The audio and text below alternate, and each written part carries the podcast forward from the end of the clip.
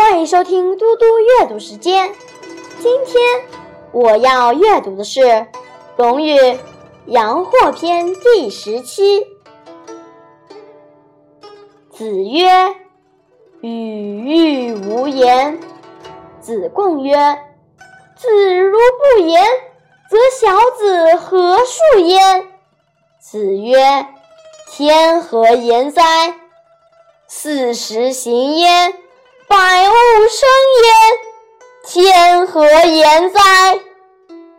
孔子说：“我不想再说什么了。”子贡说：“你如果不说了，那我们这些学生还记述什么呢？”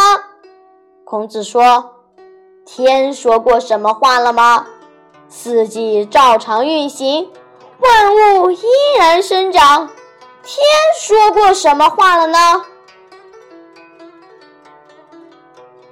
如悲遇见孔子，孔子辞以疾，将命者出户，取色而先，使之闻之。如悲想见孔子，孔子推脱说有病而不见。